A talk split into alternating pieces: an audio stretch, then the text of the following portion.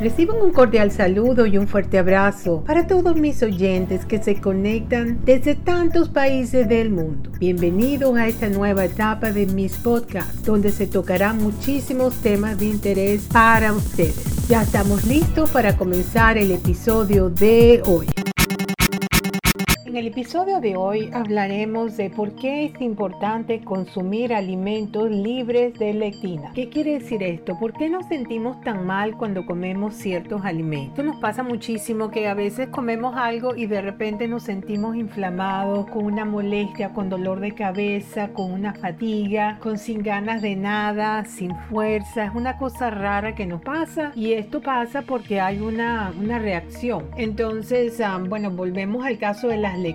Las lectinas son proteínas vegetales que se unen al azúcar y se adhieren a las membranas celulares provocan problemas a la salud y aumento de peso. Aún si se lleva una alimentación saludable, incluso algunos tipos de lectinas podrían aumentar la viscosidad de la sangre y alterar la función endocrina. Por estas razones es importante eliminar o limitar su consumo al máximo. Un claro ejemplo es si experimentas distensión abdominal, gases y dolor en las articulaciones de manera consciente después de comer frijoles, lentejas o algunas leguminosas es posible que el cuerpo reaccione a las lectinas. En este caso, lo ideal sería dejar remojando mínimo 12 horas en agua con bicarbonato de sodio en caso de consumirlas. Las lectinas son indigeribles ya que actúan como antinutrientes, lo que significa que tienen un efecto perjudicial sobre la microbiota intestinal. El doctor Stephen Gundry sugiere que algunas lectinas de origen vegetal podrían contribuir a la enfermedad del intestino permeable al unirse a las zonas receptoras en las células de la mucosa intestinal, lo que interfiere en la absorción de nutrientes a través de la pared intestinal. A continuación mencionaré algunos alimentos con un alto aporte de lectina. Hay que tenerles mucho cuidado a estos alimentos. Todo tipo de frijoles, frijoles negros, rojos, lentejas, soya, productos lácteos, cacahuate, papa, trigo, cebada, maíz, mijo. ¿Cuáles son algunas recomendaciones para reducir la cantidad de lectinas en estos alimentos. Quitar la piel y la semilla de las frutas y vegetales. Dejar remojando en agua con bicarbonato las leguminosas. Consumir alimentos fermentados como, como el vinagre de manzana orgánica. Más que una moda debemos adaptarlo a como un estilo de vida saludable. Si vamos a preparar frijoles hay que ponerlos en agua remojando con bicarbonato y botarles el agua varias veces y después meterlos a presión como media hora para poder eliminar todas las lectinas y esto se hace ya al final, en la etapa 3 de la,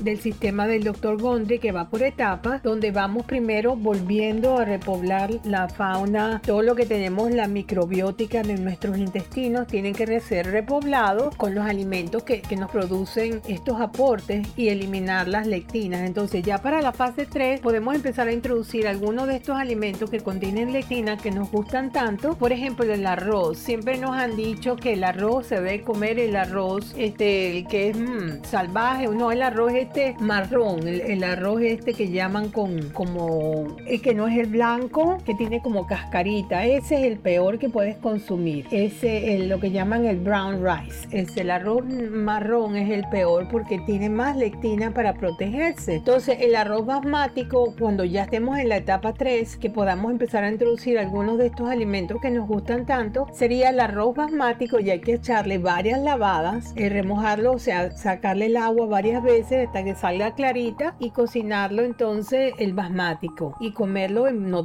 en tantas cantidades, pero si vamos a escoger que sea arroz blanco y basmati, nada del arroz marrón ni integral, nada de eso. Esos son los que más lectina tienen. Entonces todo lo que son frijoles, todas esas legumbres, todo eso tiene que ser leguminosa, tiene que ser remojados con bicarbonato y cocinados de sacarles el agua varias veces y después van a la a olla de presión como por media hora. Eso pero por ahora no, eso es la etapa 3. Entonces vamos a ir viendo que los alimentos que tenemos que ir introduciendo serían los que son sin lectinas. Bueno, vamos entonces a tocar cuáles son esos alimentos que tienen muchísimas lectinas. Están ciertas verduras, especialmente las nightshade como tomates, papas, berenjenas, ciertas nueces y semillas, incluyendo anacardos, cacahuate, calabaza, semilla de girasol, proteínas animales alimentados con grasa y creados en granja, frijoles y legumbres, productos lácteos que tienen la letra A1. Esos productos lácteos no es la intolerancia a la lactosa lo que la gente le tiene problema, es a esta, a esta A1 que contiene la leche de vaca. Por eso se recomienda tomar la leche de, de cabra y los yogures de cabra y todo eso, hecho en casa mejor. Entre los alimentos que el doctor Gondry, ah, que es un cardiólogo muy reconocido y que mm, considera que las lectinas producen también las enfermedades del corazón, todo lo que es el deterioro de arterias, enfermedades del corazón, es,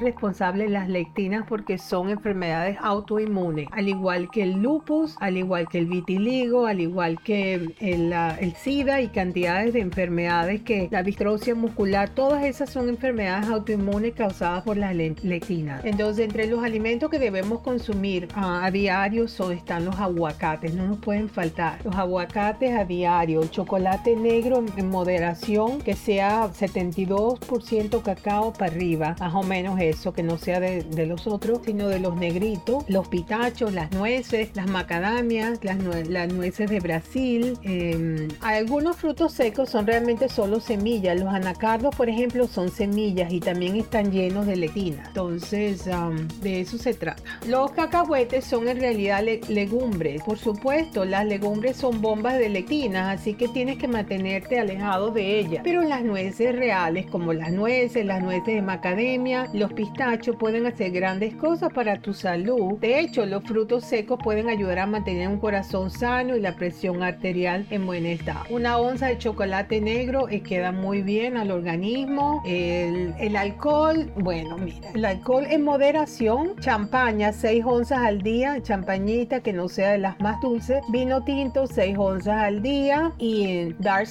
serían los, los traguitos estos como de whiskycito y rones y todo eso, pero en moderación. Pero todavía no, esto es en la etapa 3, todavía no. Primero hay que, si estamos sufriendo de condiciones de lectina, tenemos que sobrepoblar, volver a poblar nuestros intestinos con ah, unas, hay unas, unas pastillas especiales que no se disuelven con el ácido gástrico, que son los prebióticos, son la comida que le vas a dar a los probióticos. Y de eso se trata. Más adelante les hablo un poco más de. Entonces, todo lo que es esta parte de alcohol todavía no. En la etapa 3, cuando estamos en la etapa 3, que comenzamos a introducir los alimentos que tienen lectina que nos gustan y los vamos a empezar a cocinar de otra manera y vamos a empezar a añadir algunos de estos traguitos que nos gustan, estos que, que sean el vino tinto, que sea que no de los dulces, pero todavía no en la etapa de cereales, ah, nada de eso. Mejor es que nos olvidemos. Solamente por ahora eh, tenemos lo que es chocolate de cacao en polvo, solo no alcalinizado, chocolate negro 72% o más. Los quesos que sean de cabra, la leche que sea de cabra, preferiblemente porque no tienen esta condición a uno, la leche. Y ese es el pescado. Pescado que sea eh, de los que son eh, cazados estos uh, en el amar abierto, que no sean criados en granja, mayonesa de aguacate, aminoácidos de coco, pasta de curry, extractos todos, salsa de pescado, miso, mostaza, levadura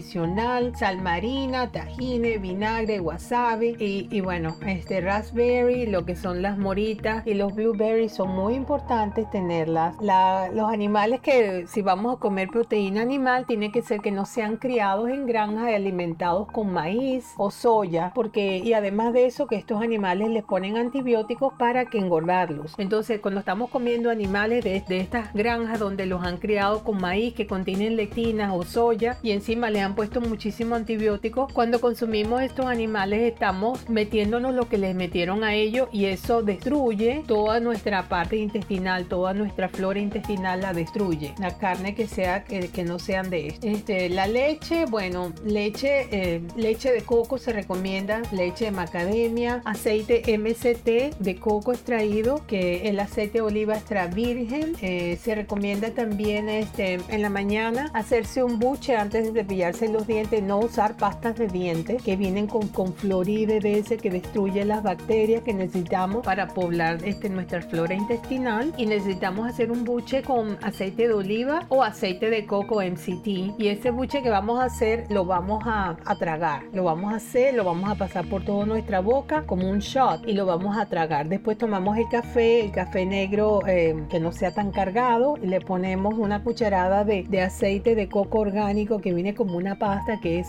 prensado en, frío y, sin refinar, una cucharada sopera. Le podemos poner también una cucharada sopera de el aceite MCT, MST y un poquito de canela y esto lo vamos a tomar y después que hemos hecho el buche nos tomamos este café y después nos podemos cepillar con bicarbonato de sodio y un poquito de, de agua, pero no con pasta, pasta de diente porque te matan las bacterias buenas que necesitas que vayan al, al estómago. Bueno, ya estamos llegando al final de este programa, este de hoy, de este episodio y bueno, ya más o menos lo estoy, lo estoy orientando de más o menos qué es lo que yo también estoy haciendo, que me estoy sintiendo mucho mejor. Así que les recuerdo que suscribirse a mi canal es completamente gratis y así reciben notificación cada vez que pongo un nuevo episodio. Entonces muchas gracias para los que ya se han suscrito y para los que no, pues no esperamos que lo hagan y así podemos llegar a más y más países. Donde quiera que se encuentren, de día, de noche, tarde, madrugada, reciban un fuerte abrazo de mi parte y será hasta el próximo episodio. Chao.